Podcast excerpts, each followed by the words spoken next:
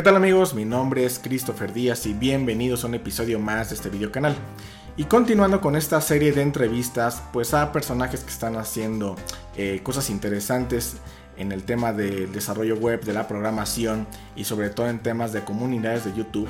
Hoy vamos a platicar con un personaje que seguro muchos de ustedes deben de conocer porque ha estado involucrado en muchos proyectos por ahí. Y si no, pues bueno, aquí lo van a conocer. Y estoy hablando de Jorge Villalobos, mejor conocido por su canal de Latin Coder. Eh, Jorge, ¿cómo estás? No, Chris, bien, bien, muchas gracias este, por la invitación, muy contento de, estar aquí pues platicando contigo y, no, todo perfecto. Ok, perfecto, qué, qué bueno, te agradezco mucho el, el espacio. Y oye, pues bueno, yo sé que esto es como una entrevista virtual, pero si tuviera que ofrecerte así algo como que un vaciado de agua, un café o una cerveza, que como que te tomarías? Creo que ahorita me tomaría el café. Sí, por, el frío, ¿no? Sí, bueno, me gusta muchísimo. Ah, ok, ok, ok. Sí, de hecho vi por ahí el, uno de tus últimos videos. Este, estabas en, un, estabas en un café, ¿no? Este último que acabas de subir ahí en tu canal. Ah, sí, sí, estaba en un café precisamente, andaba por ahí en un Starbucks, porque pues es el único donde hay como internet, eh, de seguro pues, pero el café, pues a mí en general me gusta prepararlo pues yo mismo de que muero el café y así, entonces... Ah, ok, ok, muy bien, muy bien, qué padre. Oye, y pues antes como de entrar a las, a las preguntas como fuertes de la entrevista, eh, pues fuera de todo el tema de, la programación, del tema del desarrollo, eh, ¿qué, es lo que le gusta a Jorge Villalobos? ¿Cuáles son sus hobbies? ¿Qué música le gusta? ¿Qué hay fuera de todo el tema técnico? bueno, eh, música, a mí me gusta mucho, me gusta como el metal viejito, metal tipo Iron Maiden, Metallica, este, y más moderno, pues yo creo que un poco de Infected Mushroom, así como medio psycho. Este, algunas así como psycho electrónico. Este, no me gusta mucho la música popular, o sea, sí de repente la, la escucho de que en la radio, pero pues porque es la radio. Pero sí me gusta así como música alternativa, slash metal, slash psycho electro, algo así. Este, hobbies, me gusta, ocasionalmente cuando me lo propongo, me gusta leer. Este, me, gusta leer más que nada como ciencia ficción eh, y horror. Entonces hay uno que otro libro de Stephen King, eh, Isaac Asimov, también me, me, gustan algunos de sus libros que he alcanzado a leer. H.P. Eh, Lovecraft, y bueno, pues más que nada son esos. Este. Y cuando tengo tiempo así de super mega sobra, pues este, jugar PlayStation 4 pues no puede faltar. Y pues ir al gimnasio. y cocinar. Y cocinar, por supuesto. Ah, muy bien, muy bien. Perfecto. Oye, y pues bueno, ahora sí ya, ya entrando como a las preguntas interesantes. Eh, yo sé, eh, por ahí hay un video donde lo mencionas. Tú estudiaste eh, tecnologías de la información y comunicación, ¿verdad? Sí, es cierto. ¿Cómo, cómo fue que tú llegas eh, a estudiar eso? ¿Por qué llegas y por qué decides estudiar eso? Ah, pues es, una anécdota graciosa y creo que ya la he contado algunas veces en, en, vivo, ¿no? Así en meetings y cositas así, pero básicamente yo quería ser químico yo quería estudiar ciencias químicas. Em, pero por azares del destino, esa carrera pues no estaba en la ciudad que yo vivía. Yo vivía en una ciudad que se llama Tampico, en el estado de Tamaulipas, aquí, en México. Y pues esa carrera no estaba disponible y bueno, la opción de irme para estudiar esa carrera hubiera tenido que ser en Monterrey. Y pues estaba como medio complicado en la época. Entonces empecé a ver como que otras opciones había. Em, Incluso llegué a considerar hasta música en ese entonces, eh, no, lo que eras adolescentes, ¿no? Eh, la historia es que al final vi, una, vi la película, la de Duro de Matar 4, y en esa película se toca mucho el tema de los hackers y no sé qué, y ah, pues eso ve padre. vamos a estudiar algo que tenga que ver. Y la que más tenía que ver era tecnologías de, este, de información. Entonces por eso acabé en la carrera, pero no sabía en lo que me estaba metiendo. No sabía, no, no, tenía idea de qué era mi programar. Tú me dices, oye, un lenguaje de programación, oye, ¿eso qué es? O sea, no sabía nada, nada, no sabía, no tenía contexto en lo absoluto. Nomás sí, eso tiene que ver con tecnologías. Vamos. y fue porque había esa película, o sea, te lo juro que fue la razón así como más que tenía sentido porque de las opciones que había, ni siquiera había considerado esa carrera como tal. Oh, qué, curioso, ¿eh? Qué curioso ese caso de, químico a, temas ya de, programación. Y pues cuéntanos cómo es que nace eh, este canal de Latin Coder, por qué nace, qué, se dio para que tú crearas este, este canal. Este, pues básicamente cuando, cuando nace el canal, creo que fue por allá 2008, cuando lo creé la primera vez y básicamente lo hice como para documentar las cosas que iba aprendiendo en la, en la universidad. Era todavía mi primer semestre.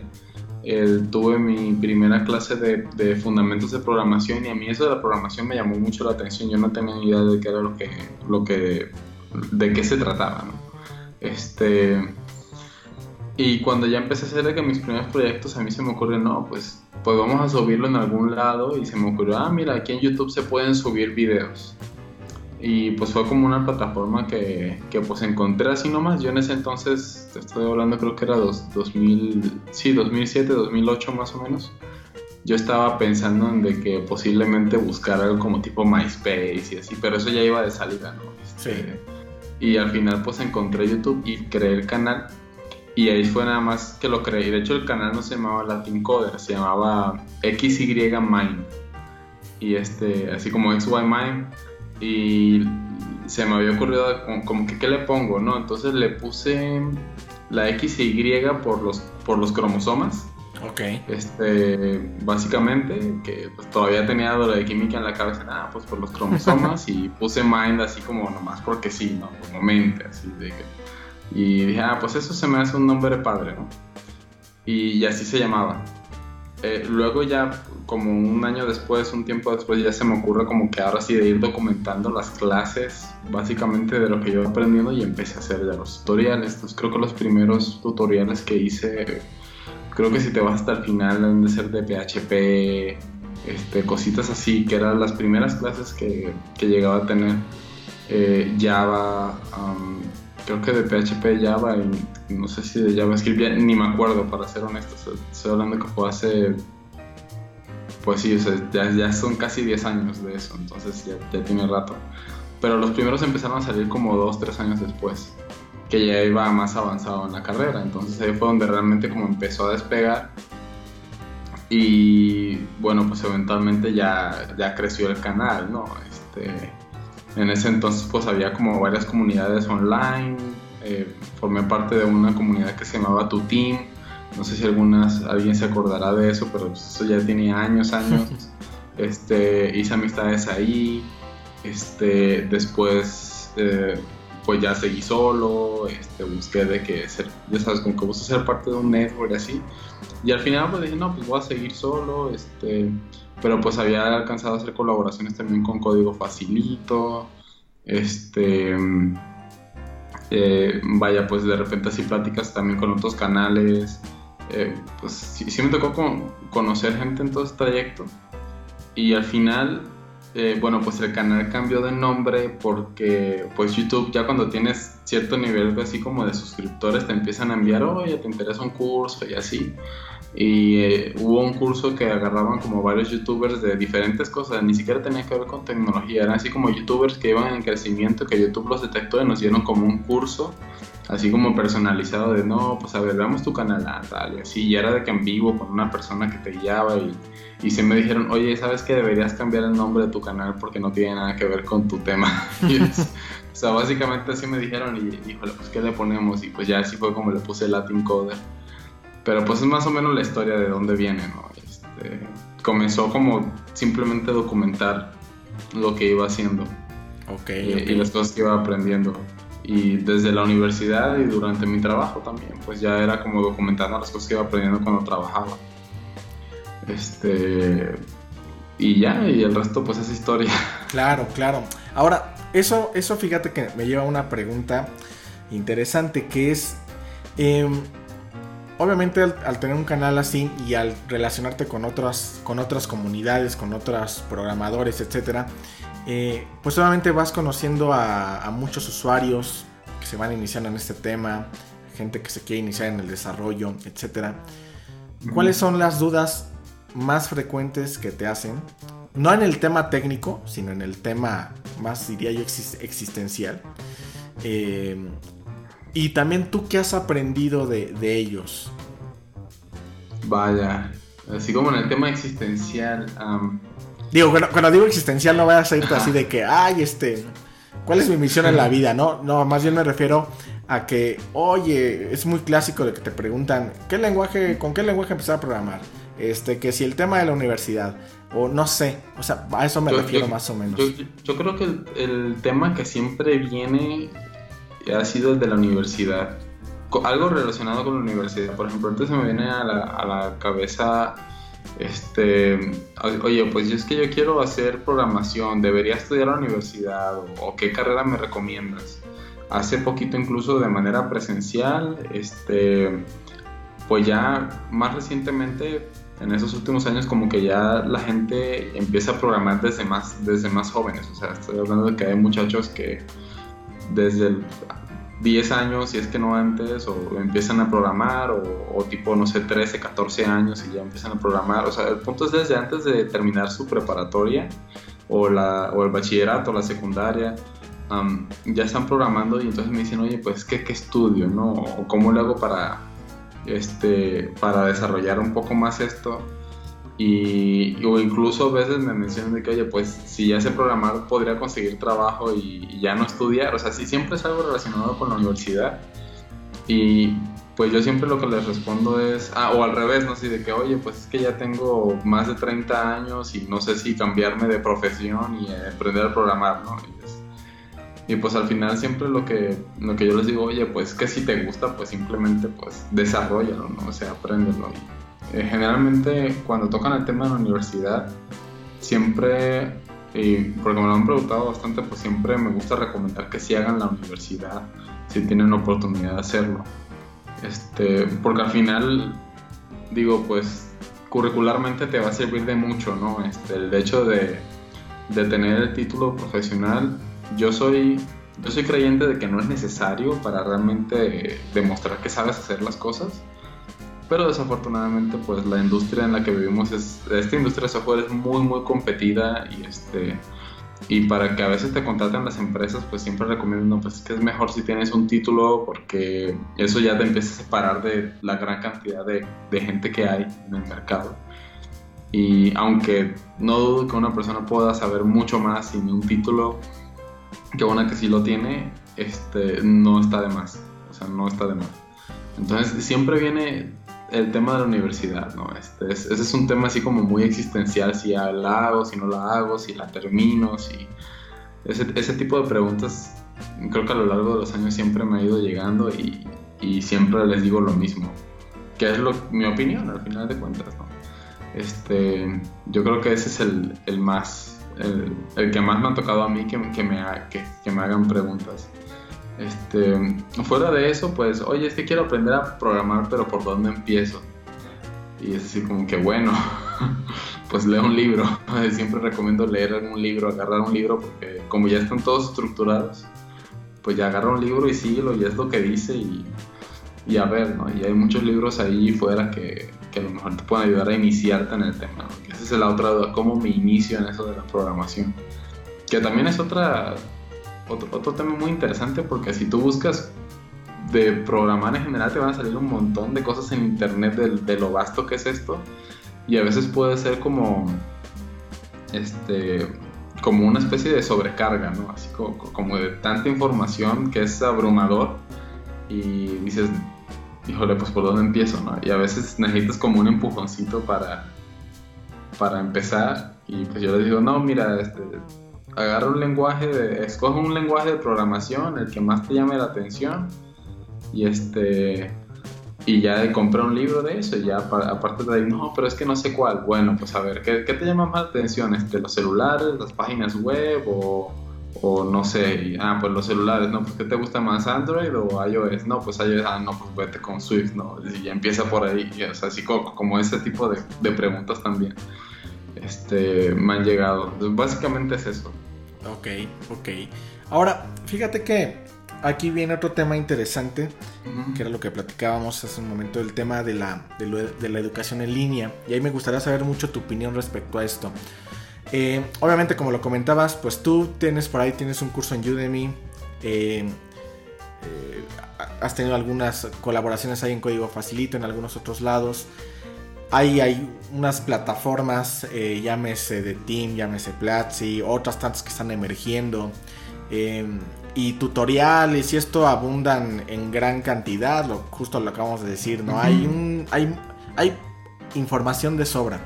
Pero, eh, ¿cuál crees tú que sea el reto de la, de la educación en línea? Eh, o sea, hay, mucha oferta, hay mucha cantidad, eh, pero tú realmente cuáles son los desafíos a los que nos enfrentamos para ofrecer una, una educación de calidad? Híjole, pues este, yo creo que un desafío, sobre todo cuando hablamos de todas esas plataformas y específicamente, digo, para, eh, para ser un, pozo, un, poco más específico al contexto de nosotros en el mercado como latino, cuando yo iba empezando, yo notaba pues que casi no había contenido en español. Y creo que ahorita ya eso está cambiando y empieza a haber cada vez más contenido en español pero este, yo creo que el reto es, eh, en, primera, como encontrar algo que tenga como estructura, porque el problema de educación en línea ahorita que yo le veo, el, el no problema, sino el reto es que ya empieza a haber como demasiado contenido, entonces incluso en español ya empiezan a haber cursos de todo tipo, ya empiezan a haber bastantes plataformas, ya hay más competencia y eso es bueno porque pues obliga a todas las plataformas a generar contenido de mejor calidad. El, el problema con eso es que también yo lo veo como un poco abrumador, o sea, como que todavía hace falta encontrar la forma de, de, hacer match entre todo ese contenido y descubrir qué es lo que uno quiere hacer y hacia dónde quieres llegar en la carrera. Entonces, este, generalmente, para mí, en lo personal, a pesar de que yo hago tutoriales y todo eso, este, yo casi no consumo contenido en línea. Soy, soy, soy yo creo que como un poco irónico en esa parte, o sea, porque sí lo consumo, pero no como, como un currículum, o sea, no como que me quiero hacer experto en X. Y entonces voy a buscar un curso de X, ¿no? Eh, yo lo uso más bien como, híjole, pues tengo un problema porque quiero, estoy haciendo una aplicación, no sé, web o, o móvil y no sé cómo hacer algo en particular y lo único que utilizo el contenido en línea es como una búsqueda en Google así de cómo hacer tal cosa, es algo muy específico y utilizo como si fuera una referencia. Eh, o sea, el contenido lo utilizo como referencia de que, ah, mira, encontré un video que habla de eso y ya. Y eso es lo que, lo que rescato, ¿no? Del de contenido que está en línea. por ejemplo, este, eh, no sé, algo de algoritmia, no sé, un algoritmo en particular que me está dando algún problema, eh, digamos, este, relacionado con programación dinámica, o no sé, o grafos. Busco algo específicamente del, tema y lo agarro así como buscar en un diccionario y ya lo encuentras y ya, pero no, no leo todo el libro, vaya, este, es, es, es, es, como yo lo consumo. Y entonces ahorita lo que estoy viendo es que hay, hay mucha gente, y esto me ha pasado, o sea, que veo que dicen, este, es que tomé un curso en tal plataforma, no sé, X. Y ese curso era de, por decirte, un lenguaje Python. Y entonces yo ya sé programar así de que tal cosa en Python. Y esto es algo que me pasó realmente en una entrevista que, que este, entre yo y otra persona más hicimos a un, candidato en alguna ocasión en un proyecto. Y esta persona tenía años de experiencia, pero quería tuvo como un cambio de, como que quería cambiar de, de, su área de expertise, porque sí era desarrollador, pero quería cambiar como que de, de lo que él hacía a algo muy particular, en este caso digamos Python. Y él hizo un curso, eh, de hecho hizo dos cursos en, en, una plataforma online y no pasó la entrevista. Y tú te dabas cuenta, o sea, yo me daba cuenta como entrevistador que no pasaba la entrevista. Y es que el problema con eso es que a pesar de que pudiera ser muy bueno, los, los cursos en línea tienen el problema que se limitan a hacer algo, a transmitir información que para efectos prácticos son básicos. O sea, puedes aprender mucho de ello, pero realmente el jugo que tú le sacas a, los cursos en línea no depende de quien da el curso, depende de la persona que lo toma. Eh, porque tú con lo que la información que aprendes de internet, tú tienes que tomar eso y empezar a ponerla en práctica con ideas propias, ideas a lo mejor más grandes o empezar a aplicarlas a proyectos más grandes que un curso en línea no te puede dar, porque un curso en línea está diseñado generalmente para tener ciertas horas de contenido este, se imparten esas horas de contenido, pero en, digamos, 5, 10, 20, 40 horas, 100 horas de contenido en un curso en línea, no, no puedes transmitir la experiencia que a lo mejor agarras trabajando 6 meses en un proyecto. Claro. Este, entonces, el problema el, o el reto es cómo tomamos eso como estudiantes, porque yo creo que eso firmemente, o sea, firmemente creo que eso está del lado del estudiante, tomar eso y hacer algo más que vaya más allá, ¿no? Este, que, ¿Cómo puedes tomar la información de un curso, digamos, en, en, una página, plataforma llamada Coursera, hace tiempo se hizo muy famosa una certificación de Data Science, ¿no? Ciencia de datos. Pero pues lo que aprendes ahí, a lo mejor cómo lo agarras y lo pones en práctica un proyecto que no está en ese curso, o sea, que, que tú te inventas o, algo así, ¿no? Este, eh, llegué a platicar con gente que tomó esos cursos y, y era como me daba cuenta así como, bueno, pues cómo lo aplicas, este, cuál va a ser tu propia tesis y eso requiere mucha disciplina, ¿no? Este, eh, yo creo que eso es lo que deberíamos eh, realmente ponernos a pensar como estudiantes, cuando estamos en el plan de, estudiantes. Y a partir de ahí, bueno, pues desarrollar nuestra propia experiencia. Entonces no hay que dejarle toda la chamba al curso en línea porque este, el curso en línea, a pesar de que es muy, muy poderoso, o sea, yo creo que es definitivamente, o sea, yo siempre he sido partidario de que eso es revolucionario de que eso es mejor incluso que otros métodos de educación pero pues no, no se vale también decir que toda la educación por internet dejarles, o sea, no por eso hay que decir de que no, pues eso ya me va a resolver la vida, no, o sea, pues uno tiene que poner de su parte, ¿no? Y cuando uno pone de su parte, pues te separa de la gente que, que nada más toma el curso y hace el examen y se conforma así con, con pasar, con pasar así, no sé, con, con, con una aprobación tipo 70 sobre 100 o, o pasar así como, como decimos en Colombia raspado, así de... de que a duras penas panzaste. De panzazo. De, de panzazo o raspado, como le digan ya dependiendo de, de, cada país, ¿no? Este dialecto de, español. Pero, o sea, eso ya depende de cada quien y eso es lo que te separa de los demás en el mercado. Entonces es, es una situación bien compleja, pero, o sea, a pesar de que ese es el reto, yo, yo pienso que esto de la educación en línea está para quedarse. O sea, al final Digo, aunque yo no soy de usar muchos cursos así completos en línea, pues sí me gusta buscar referencias así de problemas particulares, sí me sirve muchísimo. Es como buscar en Stack Overflow o en Google. Este, y a veces la respuesta pues está en un video y eso, y eso es perfectamente válido. Claro. Ahora, cuando tú, por ejemplo, tú preparas un curso o preparas algún tutorial, eh, y sobre todo ahorita lo comento porque eh, veía que en tu canal te habías tomado como un break y pues vas a retomar lo, de tu canal, ¿no? Vas a retomar otra vez los videos y todo esto. ¿Con qué retos te enfrentas al momento de tú eh, crear un curso, un tutorial? Porque pues no es lo mismo cuando uno empieza, ¿no? Como haciendo ahí sus pininos con los videos y cuando ya llevas un cierto rato, ya les vas metiendo, ya les inviertes más tiempo en ciertas cosas, etcétera, etcétera. ¿Tú con qué, con qué retos te topas cuando tú creas, vas a crear un tutorial o vas a hacer algo? Pues yo de las veces que he operado, porque sí, ahorita es cierto, o sea, sí no, no ando muy activo y espero regresar un poco más que en noviembre slash diciembre, finales de este año ya con más consistencia. pero el, el, reto de generar contenido yo lo he este, atacado de tres, de tres maneras. Al inicio pues tenía la idea de que tenía que ser un curso, entonces cuando yo empecé en esto yo aprendía de... La forma en la que yo aprendía era, por medio de libros, de hecho siempre ha sido así como...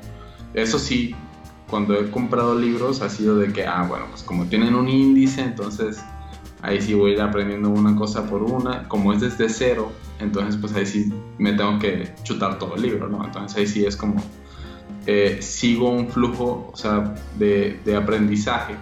Y eso quise trasladarlo un poco a los primeros videos que yo estaba haciendo. Entonces si el libro tenía, por ejemplo, el índice, no, pues vamos a ver primero eh, sentencias de control, o sea, sentencias eh, condicionales, ciclos, y venía así, no sé, en el índice de un libro. Entonces, ah, bueno, pues los videos tienen que ser más o menos así, porque al final es como un índice y ves, vas del tema más básico a lo más avanzado. Entonces empezaba a decir, ah, bueno, primero pues vamos a hacer la instalación, primero vamos a, este, después vamos a ejecutar un programa, después ahora sí empezamos con las variables, con cifras, entonces era como esa secuencia y esa era la primera forma en la que yo me adapté, era como basándome en lo que yo veía en los libros. Porque así es como están organizados y pues yo creo que es una manera inteligente de organizarlos. Y si tú vas a un curso de cualquier tema, generalmente son secuenciales. Entonces, em, esa es la primera idea que yo tomé. Eh, después de eso, me di cuenta que, digo, para ser una persona, o sea, ya una vez que empiezas a tener como que esos temas, este, ya cuando te vas a niveles como más intermedios, más avanzados, realmente que empieces a poner en práctica lo que aprendiste. Es como que si era secuencial tu, forma de aprendizaje y de repente, pum, dan un montón de ramas que no sabes ni por dónde irte. Y básicamente, pues la forma en la que empecé a operar ahí era, no, pues sabes que ahorita ya me importa cómo esté la secuencia, básicamente lo voy a organizar en forma de, un, de una referencia. Entonces, hay contenido que decía, bueno, pues qué problema tengo hoy en el trabajo, ah, no, pues ahorita me topé con esto de hacer una gráfica. Eh, y entonces hice, no sé, X videos, no sé, 3, 4 videos de cómo graficar algo.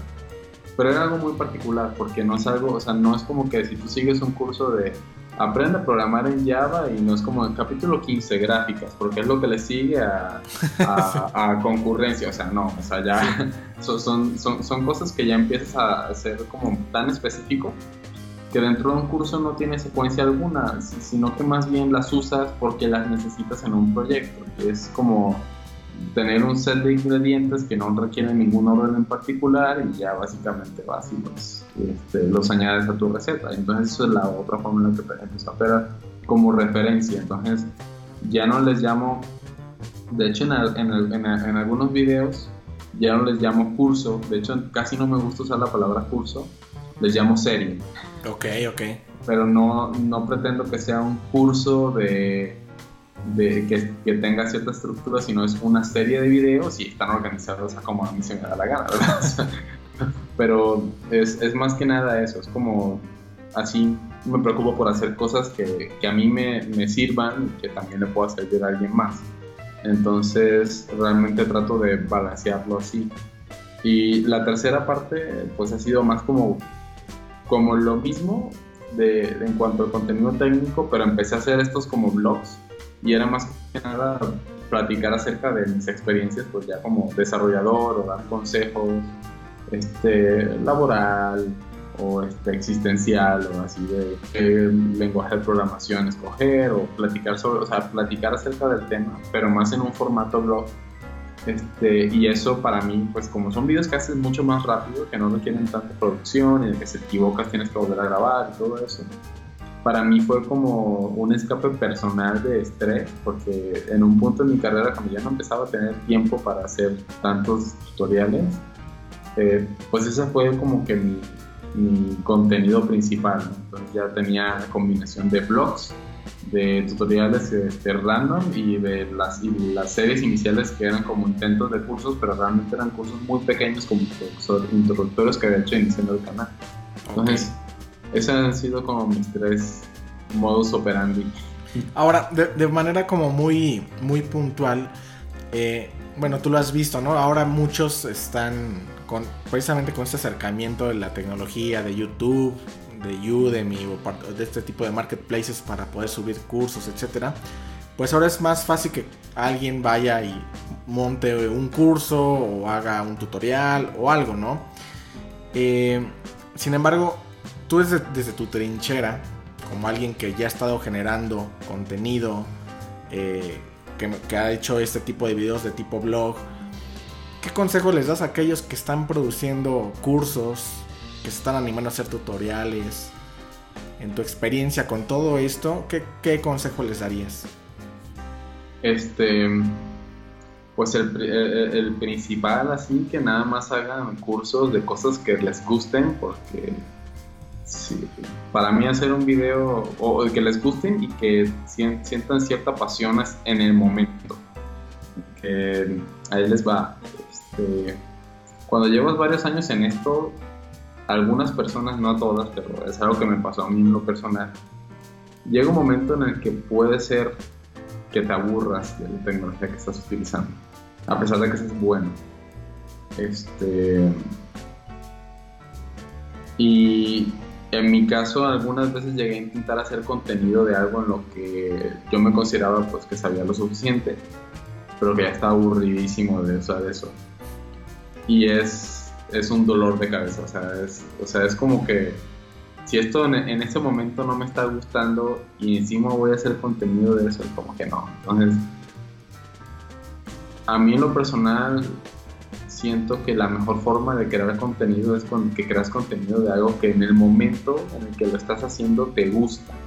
En el momento sí te apasiona, porque si, si no, estás haciendo contenido nada más por generar contenido y este, te quitas la, la parte, o sea, le, quitas lo divertido, ¿no? Hacer, para mí, es, para mí eso es muy importante y por eso es que luego he dejado de hacer videos por tanto tiempo, porque a veces que no, ya estoy cansado del simple hecho de hacer videos, necesito un break este, porque es, es como que digo, no, pues si, a, si a ti te gusta mucho la carne de res, puedes comer carne de res y te encanta, pero si comes todos los días, eventualmente pues vas a decir, ay, quisiera comer otra cosa, ¿no? O sea, de repente vas a querer pescado, pollo, y con esto de hacer contenido es lo mismo, tienes que ver cómo manejar eso eh, de una manera en la que te sientas a gusto, con lo que estás haciendo, con esa generación de contenido. Entonces ese, es el consejo que yo creo que les podría dar porque si no, créanme que va a ser un dolor de cabeza. Y por supuesto no apresurarse, porque pues sí toma mucho tiempo crecer y este, hay gente que crece más rápido que otros. Este, entonces no apresurarse ni, ni sentirte mal si bajan las vistas y todo eso, porque al final pues es un hobby, pues hay que verlo como, tal. Si ya, si ya, lo tomas como tu trabajo de tiempo completo, pues ya es, ya es una situación completamente diferente. Este, pero bueno, si eres un creador de contenido como un servidor, que hacemos esto en tiempo libre, hay otras este, prioridades pues en la vida, eh, bueno, pues hay que disfrutarlo en el momento en el que se está realizando. Entonces, es siempre muy importante mantener eso porque si no lo disfrutas vas a entrar en la frustración. O al menos a mí me ha pasado. Por eso me atrevo a decir eso. Ok, ok. Oye, y ahora saliendo ya un poco de este tema de, del tema de educación. Eh, imagínate que por algún momento eh, eh, ocurre ahí una catástrofe y el internet se muere, el mundo digital se acaba eh, las computadoras quedan inservibles, prácticamente ya no podemos, no podemos trabajar como programadores o como desarrolladores. ¿A qué se dedicaría Jorge Villalobos? ¿Qué haría si no existiese este mundo digital? No, pues yo creo que regresaría a lo de la química. ¿Sí? Me dedicaría a destilar agua para poder tomar algo así. No, este Fíjate que si, si no estuvieran en, o sea, si en un mundo posapocalíptico, yo creo que le buscaría algo que tuviera que ver con cocina o algo así, lo más parecido a la química. Este, y al final, pues los, yo creo firmemente que los chefs tienen que tener algún grado de, de, de, química, ¿no? Este, digo, para poder hacer como Breaking Bad, que Walter White llegaba y hacía su café con su super maquinota para que le quedara perfecto. Bueno, yo, yo, creo que sería como que por ahí. Ok. Este. Suponiendo que, que todavía tuviéramos tecnología, pero que no, no estuvieran programación. No tengo idea, es una buena pregunta.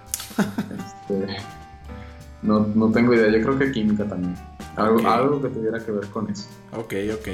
Ahora, eh, ¿crees que en algún momento el tema de, de, aprender a programar se vuelva como algo parte de la educación básica? Siempre que lo comento en las, en las otras entrevistas, les, les platico que mucha gente eh, me he dado cuenta que se está interesando por este tema de aprender a programar, como por cultura general, eh, como por decir, oye, es que este, pues está como muy sonado este tema y pues a ver, quiero aprender a programar, ¿no? Y gente que no tiene nada que ver con tecnología, ¿no? Eh, ¿Crees que en algún momento esto se vuelva parte como que digan, ¿sabes qué? Eh, en algún momento en la primaria van a empezar a dar clases de programación básica, ¿no? Ya si alguien en un futuro se dedica a programar o no, pues ya esa es otra historia. Pero que realmente en algún momento esas se vuelvan como las clases como de computación pero ahora de, programación, ¿crees que en algún momento tenga ese impacto el tema de la programación? Este, yo creo que no. Ok. Yo creo que no y tengo varias razones conspiratorias para eso.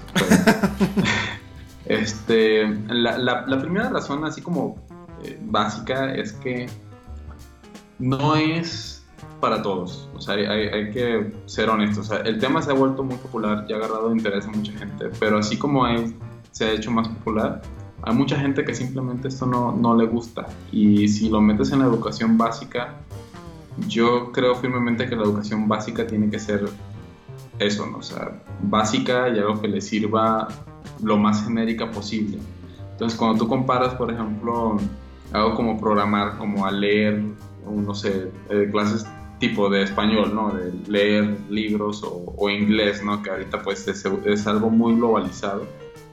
Los beneficios que veo en esas clases, algo como las matemáticas que te enseña a, pensar de cierta forma, este, pero lo puedes aplicar a una gran variedad de cosas, no solo la programación, porque hay mucha gente que se va por las mates y no, no tiene nada que ver con programación. Este, creo que son cosas más genéricas que pueden tener un mayor impacto en todas las áreas de especialización que hay. Y yo creo que la programación, pese a que no, no debería caer en, este, en la educación primaria así como de una manera estandarizada, porque al estandarizarlo lo estás imponiendo a que todos van a recibir lo mismo. Sí creo que podría ser opcional. Este, eso sí estoy de acuerdo. Em, la otra razón ya más conspiratoria que, que tengo es de que, aunque sí va a haber mucho mercado para esto, eh, al final la, tecnología, la necesidad de programadores se ha ido elevando increíblemente, ¿no? Este, tarde o temprano, y pues de hecho es conocido que tú sabes que sales y ves las, las encuestas y las estadísticas y necesitamos más desarrolladores de software y así. Este, pero creo que meterlo desde la educación primaria también crearía mucho el tema de, que, bueno, pues que sale más desarrolladores de software. Yo personalmente, y siendo un poco egoísta, pienso que no nos conviene, porque la realidad es que si, si tú ves cómo está el mercado, los desarrolladores de software sí es un lugar donde puedas encontrar un trabajo que te pague muy bien, que esto y lo otro, pero si agarras, no sé, de todos los desarrolladores de un país y ves cuánto ganan, entonces yo creo, y sí me gustaría confirmarlo, así como tener los datos, pero yo creo que fácil la, la, mitad que está al lado de abajo no gana suficiente, o sea, no, no, no, es suficiente en el sentido de que no se acerca a lo que pueden llegar a, ganar el top 10%. Este, y si a eso le sumas más gente, entonces yo creo que van a bajar los salarios y, o sea, podrá sonar tonto, pero a mí me ha tocado verlo en, en, casos como, por ejemplo, cuando yo vivía en la Ciudad de México, hubo un tiempo donde estuve trabajando con PHP. Y yo me di cuenta que al final esto es como un mercado, o sea, si en programación en general hay lenguajes y hay varias vertientes que se empieza así como a, empiezas a ver que empieza a haber tanta oferta de desarrolladores de PHP. En su momento yo vi que había un segmento donde había muchos desarrolladores de PHP y los salarios pues ya estaban bajos. Yo veía así como, no, pues me cambio de trabajo y no estaba tan padre el salario a que si me cambiaba a otra tecnología. Y empiezas a ver como, o sea, ya cuando empiezas a ver cómo se empieza a mover el mercado, me tocó ver que gente que empezaba a trabajar, no sé, en iOS o en Android, cuando recién salió, te estoy hablando por allá como en el 2000, o sea, cuando recién salieron, empezaron a salir trabajos de esto, por allá 2012, sí, 2011, 2012, una persona que no tenía ni un año de experiencia ganaba más del doble que alguien que tenía, no sé, 3, 4 años de experiencia programando en PHP, ¿no? Pues y, solo por un tema de oferta-demanda, y pues yo creo que así como que darle la, que todo el mundo supiera programar, pues como que dice, no, pues se va a poner bien canijo este asunto. O sea, sí, tengo, o sea sí, sí es un tema bien complicado, este, y si a eso le sumas que cada vez más, eh, si tú empiezas a ver cómo va avanzando la tecnología, desarrollar aplicaciones está siendo cada vez más rápido. O sea, te, pongo un, ejemplo. Si nos vamos unos años atrás, cuando salió este Ruby on Rails con su patrón de diseño MVC y empezaron a tener los generadores, la gente empezaba a crear aplicaciones así de que, o sea, había gente que literal eh, te podría decir, no, pues imagínate que estás en un consultorio médico o en un, este, un despacho, necesitas un sistema que haga tal, tal y tal. No, pues como que te imaginas, no, pues una tabla de, de productos, una tabla de usuarios, una tabla de no sé qué, y llegabas y dos, tres, cuatro plugins generabas y en menos de media hora ya tenías una página que se veía con un diseño, bootstrap, ¿no? Atrás, este, eh, que ya tenía eh, un club funcional en menos de una hora. Y antes de que eso existiera, te, vas más atrás y el tiempo que tomaba alguien hacer eso, o sea, no había tantos frameworks que te permitieran desarrollar tan rápido. Entonces, pues al final, yo creo que en unos años se va a necesitar menos programadores para hacer los productos. Pues es como si se estuviera automatizando todo y yo creo que eso también va a pasar en programación. Entonces, al mismo tiempo que pasa eso, si añades más programadores al, al, este, a la ecuación, pues creo que económicamente no nos conviene. es un tema bien rebuscado, pero es lo que es lo que personalmente yo creo. Claro, claro. Y este y sí, o sea, claro que todo el mundo debería tener idea de programación, pero no lo metería en el sistema educativo como un estándar. Claro. Porque ah. No, y fíjate, o sea, que es, es, interesante escuchar opiniones diferentes, ¿no? O sea, no, no había escuchado yo una opinión eh, como lo que tú estás diciendo, ¿no? Entonces es interesante, o sea, sí es interesante contrastar ese tipo de cosas, ¿no? Y lo que dices es cierto, o sea, al final, pues nosotros mismos estamos eh, automatizando este, las cosas que, que, en un futuro, o sea, lo que ahorita nos da chamba, las estamos automatizando para que en un futuro se hagan solas, ¿no? De hecho, por ahí yo había escuchado de una iniciativa de, de Bill Gates, que él decía que pudiéramos nosotros como ya poder licenciar todo algoritmo o cualquier desarrollo que quisiéramos, precisamente como, como para poder prevenirnos de eso, ¿no? De, de, no caer en que sí, pues ya, ya automaticé todo esto y pues yo ya no tengo nada que hacer, entonces este, ahora cómo gano dinero, ¿no? Entonces me pareció un poco, o sea, parecía, parece como de risa, pero es cierto, o sea, sí, o sea, hacia allá va, ¿no? Entonces me parece interesante que hayas que tengas ese punto de vista. No, no, no, no lo había visto de esa, de esa forma, ¿no? No, pues creo que soy la oveja negra del grupo. ok, ok. Es, que, es, que, mucha gente, o sea, y, te lo digo, yo creo que mucha gente me mentaría así de que, oye, me arrojaría las chanclas si, si me escuchan diciendo esto, pero es que si lo piensas, ya está, ya ha pasado, o sea, ya, digo, antes lo puedes ver en algunos freelancers. A, mí nunca me ha tocado estar freelancer de mucho tiempo, o sea, pero de los que he conocido que se han dedicado bien a ser freelancer, un freelancer lo contratas porque es una persona que a lo mejor un producto te lo puede sacar súper rápido y la tecnología ha avanzado tanto que lo pueden hacer, ¿no? Y antes, si te vas varios años en el pasado, es como que, híjole, ¿cómo le hago para hacer esto, no? Este, ahorita el siguiente reto va a ser, bueno, pues ya tienes un producto, ¿cómo lo escalas?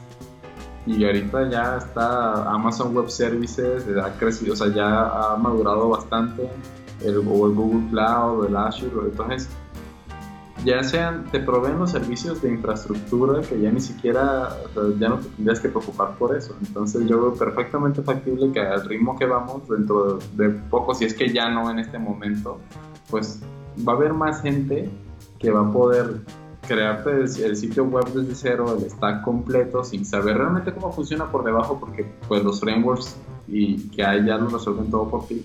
Y encima escalar la aplicación a niveles más grandes que hace 10 años te hubiera tomado un equipo enorme de gente para lograrlo, ¿no? Entonces dices, no, pues, o sea, claro que necesitamos más, pero yo creo que tarde o temprano ese número como tu grafiquita que llega y que hay un punto de clima y ya luego empieza a bajar y ya no necesitas tantos. Tienes un montón de programadores en el mercado, pues ahora sí que este, pues va a estar complicado conseguir un trabajo competitivo si seguimos así. Claro, claro. Oye, y bueno, ya casi para ir cerrando, eh, ¿cómo te visualizas profesionalmente a largo plazo? Es decir, eh, ¿qué te ves haciendo? Eh, ¿Te sigues viendo con el tema de tu canal? No sé, ¿cómo se ve en este caso Jorge Villalobos en, unos años? Bueno, pues ahorita para ser honesto, yo mi focus principal es desarrollarme más este, como programador, como desarrollador de software. Um, pues me ha gustado pues ahora sí que llevar una trayectoria trabajando para empresas y me gustaría llegar más lejos en eso, es agarrar la mayor cantidad de experiencia posible en el aspecto técnico. Ah, tal vez en el futuro pensaría en poner alguna, alguna empresa, este, obviamente quisiera seguir con el canal de YouTube, este, hace muchos años incluso pensaba de que pues, quería vivir de eso, pero ahorita mi focus principal es agarrar experiencia pues trabajando para las empresas que, que, pueda. Y bueno, pues definitivamente me gustaría poner una empresa en el futuro, pero no tendría que ser necesariamente de desarrollo de software, creo que tendría que ser, podría ser hasta una cafetería, pero más que nada emprender algo este, donde ya no necesite de esto, porque fíjate que yo tengo la creencia de que pues esto está muy padre mientras dure, pero va a llegar un punto, a lo mejor ya esté, me imagino ya grande, ya, ya viejito, que diga, no, pues que ya tengo que parar algún momento de hacer esto y me dedico a otra cosa, ¿no? Este, sí me gustaría experimentar alguna otra negocio, por decirlo así pero por el momento y por los años próximos, desarrollo técnico. Ok. Y lo que pueda compartir, pues lo compartimos. Claro, claro. Sí, sí, claro. Eso creo que es de las cosas más importantes. Oye, y bueno, pues finalmente, eh, ¿qué consejo le darías a, los usuarios, a la comunidad que ve, que ve este canal, que va a ver este video?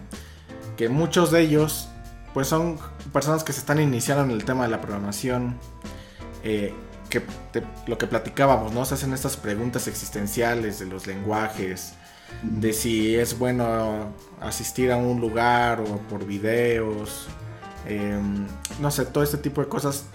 En concreto, tú, ¿qué consejo le darías a todas estas personas que se quieren iniciar en este mundo? Este, no se desanimen por lo que acabo de decir de, que van a bajar los salarios por la sobreoferta y que todo va a estar automatizado. Todavía faltan años para eso. O sea, sí es como mi predicción, pero este, no se desanimen por eso. O sea, todavía ahorita sí seguimos en requerimiento de más desarrolladores. Em, y realmente, este, una, pues aprendan inglés. Definitivamente aprendan inglés porque ya hay muchos trabajos ahorita que pues, la gente que más le está invirtiendo a software pueden ser clientes que no estén en el país, no están, no están en un país latino, están en Europa, están en México, eh, pero en Estados Unidos. Y desde aquí, de los que estamos en México, pues usamos inglés diario porque los clientes, pues es el idioma que hablan, ¿no?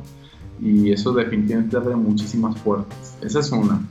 Este, siempre me gusta recomendar que aprendan inglés porque, digo, que claro que puedes programar hablando solo español, este, créanme que eh, les va a abrir muchas, muchas puertas y, este, y para el que dice, no, pero pues yo conseguí un trabajo en tal empresa y no hablo, no necesito hablar inglés y aquí estoy bien y hay juntas. Y sí, pero créanme, he estado en juntas donde hay gente que no habla inglés y luego dicen, oigan, esta persona no sabe hablar si no entendí nada. Este, de verdad. Eh, y la otra es que no se queden con lo básico. Lo que decía al inicio de la educación en, en línea, que tiene este tema que hay cierta cantidad de contenido que puedes impartir en las horas que dura un curso, que no se compara a, cuando ya tienes años trabajando en algo, ¿no? Y el punto es, tú como estudiante, ¿cómo vas a completar eso? Pues sean proactivos y vayan más allá de lo que están enseñando tanto en la universidad como cualquier cosa que compres en línea, porque o si te quedas nada más con lo que te entregan, pues no estás destacando porque todos los demás que quieren un curso, pues le están entregando lo mismo entonces tienes que dar, ese, dar el extra. Este, entonces hay que ser muy proactivos y créanme que esto también les va a ayudar muchísimo. O sea, va a dar, este, les, va a dar oportunidad pues, de grandes en su carrera. Entonces no se queden solo con lo que les entregan, tienen que, buscarlo. Perfecto. Muy bien, pues, pues ya llegamos al final de esta entrevista. Eh, creo que platicamos bastante cosas interesantes. Eh, Jorge, pues te quiero agradecer el espacio y el tiempo que nos, que nos brindaste. Esperemos más adelante poder hablar de algunos otros temas eh, más, más, este, más metidos en el tema técnico, pero bueno, creo que es este tipo de, de, de, videos para conocer a las personas que están detrás, que están haciendo, promoviendo la educación, que están ayudando a educar, eh, etcétera, pues creo que, creo que hace falta. Así que pues muchas gracias por, por, la, por la disposición. No, Cris, este, un gusto estar aquí, gracias a ti por la invitación y bueno, pues ojalá podamos platicar de nuevo, pero no, muy interesante y muchas gracias por tenerme aquí hoy en, tu espacio. Muchas gracias. Y pues nada, a, a, los demás, los que están viendo este video, los miembros del canal, pues les agradezco mucho que, que hayan visto este capítulo. Voy a dejar las redes sociales de Jorge para que ustedes vayan a ver su canal. Hay contenido bastante interesante.